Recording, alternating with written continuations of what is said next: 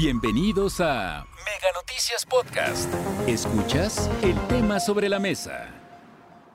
La responsabilidad de los municipios radica justo en la prestación de servicios públicos, en ese contacto directo con el ciudadano. Pero mire, también es responsabilidad de las mismas autoridades municipales el propiciar todo lo necesario para que las empresas que ofrecen servicios importantes, servicios indispensables, puedan funcionar y puedan seguir con este tipo de beneficios para la ciudadanía. Y, bueno, sin embargo, a veces ocurre lo contrario. A veces en lugar de que los municipios terminen ayudando, impulsando estas empresas las obstaculizan. Ese es el tema que hoy ponemos sobre la mesa y saludo con gusto a nuestro director editorial Raúl Frías Lucio y a Víctor Hugo Hernández. Señores, que tengan una excelente tarde. Hola Magda, qué gusto saludarte. Muy buenas tardes. Víctor, ¿cómo estás? Qué gusto saludarte. Y, y bueno, hemos hablado a lo largo del día del tema de los servicios municipales, Víctor. Hemos hablado de las responsabilidades de los ayuntamientos que son los servicios, ¿sí? Claro. Alumbrado público, seguridad pública, ¿sí? lo que es recolección de basura, tener las calles en buenas condiciones para que los ciudadanos tengamos eh, pues una mejor calidad de vida en cada una de las ciudades. Digamos que esos son en términos generales las funciones principales de los municipios. Mantener desde luego lo que es el inmobiliario urbano, eh, los muebles urbanos, el tener servicios que de alguna forma funcionen correctamente. Esas son las funciones de los ayuntamientos. Sin embargo, a veces hay algunos que en esta idea de alguna forma de dar o de meterse o de obtener quizás algunos recursos adicionales, algunos municipios empiezan a hacer este tipo de situaciones. Tú, por ejemplo, si quieres abrir un negocio, bueno, tienes que ir, pedir, solicitar tu licencia de funcionamiento, como lo hacen todos los negocios que regularmente están funcionando. Pero también hay algunos servicios, Víctor, que son de competencia federal, es decir, la luz, el, digamos, lo que es el alumbrado de las casas, el servicio de telefonía, lo que es hoy el servicio de Internet tan importante para todos, sí, y que incluso es parte del discurso que tiene el gobierno federal de llevar Internet hasta el último rincón de este país. Vaya necesidad que tenemos con este asunto. Pero resulta que, bueno, en, ese, eh, en esa ambición que hay algunos municipios, pues pareciera que lo que quieren es tener injerencia en áreas que no les corresponden y empiezan a meterse en estas áreas, que son muchas de ellas del ámbito federal, con la idea de obtener recursos, con la idea de tener oportunidad de ver que le sacan y esto se ha convertido en un verdadero problema. Y me refiero concretamente a lo que hoy estamos viviendo con este municipio de Alvarado en el estado de Veracruz, sí, que ha iniciado una cacería materialmente, Víctor, una cacería en contra de empresas de telecomunicaciones y concretamente de nuestra empresa Megacable.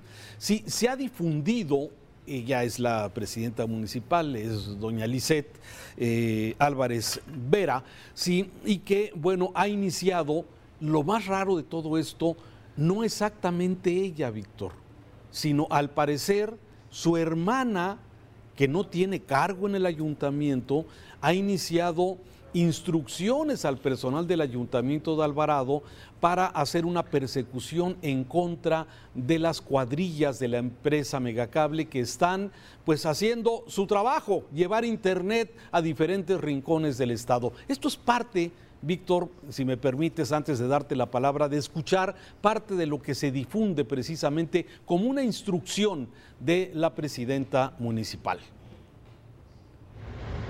Se le solicita a todo el personal que labora en el Ayuntamiento de Alvarado, Parques y Jardines, Limpia Pública, Protección Civil, Desarrollo Urbano, auxiliares, asistentes, directores, a todo el personal que si alguno ve alguna camioneta de megacable trabajando en el municipio, la reporte inmediatamente porque no tienen derecho de trabajar ni de meter ningún cable en nuestro municipio.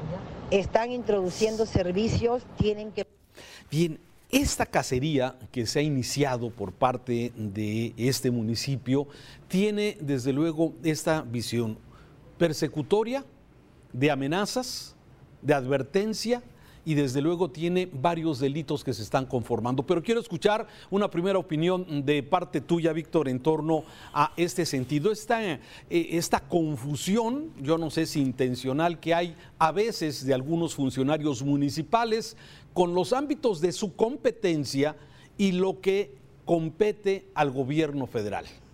Es que ese es el gran problema que tenemos en este país, Raúl, y que nos permite ser testigo de este tipo de aberraciones.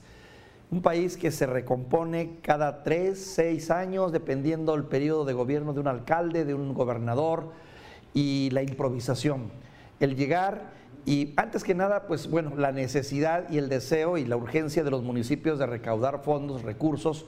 Tú lo sabes, los estados y los municipios tienen cuando mucho una capacidad que ande del orden del 3% de recaudación en función de lo que gastan. Lo demás están sujetos a los ingresos, partidas federales y otro tipo de ingresos que este, para poder sobrevivir.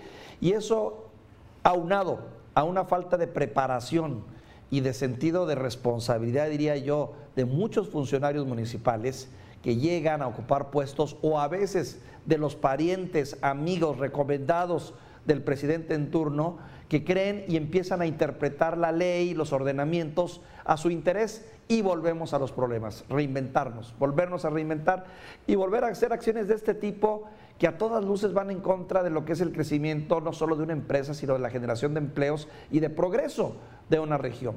Porque mira que si algo trae progreso, lo sabemos, el propio presidente lo ha dicho, es el Internet, las redes, la comunicación.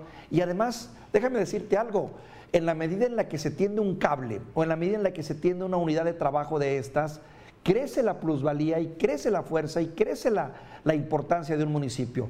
Pero vuelvo al punto, la incapacidad, la falta de preparación y muchas veces la ambición, ¿eh? porque también detrás de esto luego hay intereses muy oscuros en las que hay otros protagonistas metidos. Claro, desde luego. Y este es un, eh, eh, este es un tema que de alguna forma bien lo, has tocado. Sí, los municipios que hoy lamentablemente están siendo castigados porque no les llegan presupuesto, eh, digamos, recursos, dinero del gobierno federal, pues están desesperados para tratar de ver a ver de dónde sacan dinero, ¿sí? Estoy hablando de que obtengan recursos legalmente a través de las licencias, a través de los permisos de construcción a través de todo lo que sí les compete a ellos. Pero empezar a meterse precisamente en este ámbito donde no queda claro para los municipios, ¿sí? qué es lo que compete al área federal y qué es lo que le compete al área del Estado municipal, y eso puede traer desde luego problemas. Pero déjame terminar con el siguiente tema. No acaba este asunto ahí. Me parece que hay un tema muy delicado que la voz que acabamos de escuchar no es la de Lisette, la de la presidenta municipal, sino esa instrucción que usted acaba de escuchar que se da a todo el personal, a los de aseo público, a los de alumbrado público, a, a los de jardinería, ¿sí? Para que detecten camionetas de megacable funcionando en el municipio de Alvarado, esa cacería que se está ordenando, no la da la presidenta municipal, la da su hermana. Oh su hermana que se llama Iracema, ¿sí? y que de alguna forma, pues aquí hay, se están configurando delitos, delitos que me parecen graves. Qué, cargo tiene la hermana? Debe de tener alguna, alguna función. No aparece en el organigrama del municipio. Oh. ¿sí? Entonces, sin embargo, ya Una ministra sin cartera. El poder detrás del poder. El poder detrás de eso. Entonces, bueno, todo parece indicar que este es un tema también delicado de usurpación de funciones. Una hermana de la presidenta municipal dando instrucciones al personal del ayuntamiento. Caramba. Segundo, amenazas y extorsión. Sí, también se está configurando un delito en este sentido. Y bueno, pues desde luego, obstrucción a las vías federales de comunicación, que es un delito federal, el impedir que la gente tenga derecho a luz, que tenga derecho a agua, que tenga derecho a internet. Entonces, hay varios temas en este sentido en donde podemos de alguna forma resumir, Víctor. Hay un abuso de poder, hay una eh, lo que se llama usurpación de funciones, también hay delitos de amenazas y también se está configurando un delito de nepotismo. ¿Qué carambas hace la familia de una presidenta municipal si funcionando y actuando eh, como autoridad en un municipio. Me parece que hay temas muy delicados en medio de todo este asunto que bien tú lo has señalado, sí son ámbitos que se vienen encimando y que de alguna forma lógicamente generan este tipo de problemas. ¿Y quién pierde, Víctor? ¿Quién pierde con esto? Definitivo, Raúl, no hay vuelta de hoja, pierde el ciudadano, pierde la sociedad, Pierde, eh, te digo, una comunidad que se va quedando en el retraso, en un contexto en el que todos deberíamos de estar empujando hacia adelante y tratar de ser pragmáticos y de, y, de ser este, funcionales, se convierten en un estorbo para la vida de un municipio, este tipo de gente. Se convierten en un auténtico estorbo para el progreso, para el crecimiento, para la generación de empleos, es un desastre, la verdad. Y vuelvo al punto, Raúl. Luego no es ni siquiera la persona que ganó el puesto, sino lo que viene con toda la cauda de gente que viene alrededor de ellos, que son entre amigos, parentelas, amantes, conocidos, y son los que le dan en la torre a la vida institucional de este país, en todos los ámbitos. ¿eh? Ponle tú que son más visibles en el ámbito federal porque, pues, lógicamente tiene mayor, tiene mayor foro, pero eso se repite en los municipios y en los estados de una manera constante. Ahí no ha cambiado nada, Raúl. Lamentablemente sí, y son de las cosas, y volvemos a preguntarnos, ¿dónde carambas está, el, Estado de Derecho? ¿Sí? ¿Dónde está la ley?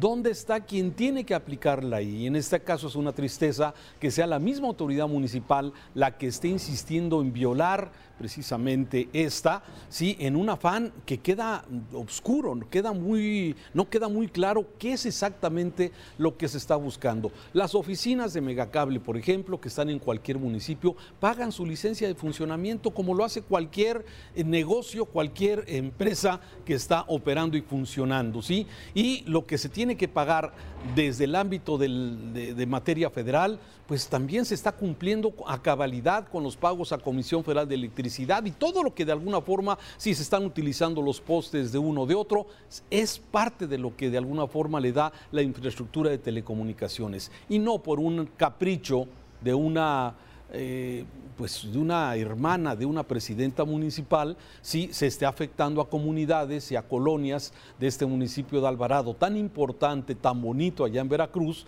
sí, porque pues es capricho de la hermana de la presidenta municipal dar este tipo de instrucción de cazar a las cuadrillas de megacable. Un asunto delicado donde hay varios delitos que se están conformando. Caray, ¿qué te puedo decir, Raúl? Apelar al Estado de Derecho, exigir la aplicación del Estado de Derecho y exponer a estos funcionarios también para ver, ponerlos en el nivel en el, que, en el que realmente debieran de estar. No debían de estar detrás de un escritorio, ni de una dependencia, ni mucho menos un pariente ejerciendo eh, actos de poder como estos. Qué situación, Raúl, qué penoso. Penoso, bueno, pero dentro de todo este mundo de información, desde luego queremos eh, visibilizar este problema que se está presentando y que, bueno, simplemente no podemos dejar seguir que se esté violentando la ley de esta forma. Víctor, muchas gracias. Te mando un saludo, Raúl. Un saludo. Vamos. Hasta aquí la información. Recuerda que el tema sobre la mesa ya está disponible en Spotify, Apple Podcast, Google Podcast y Amazon Music. Hasta la próxima.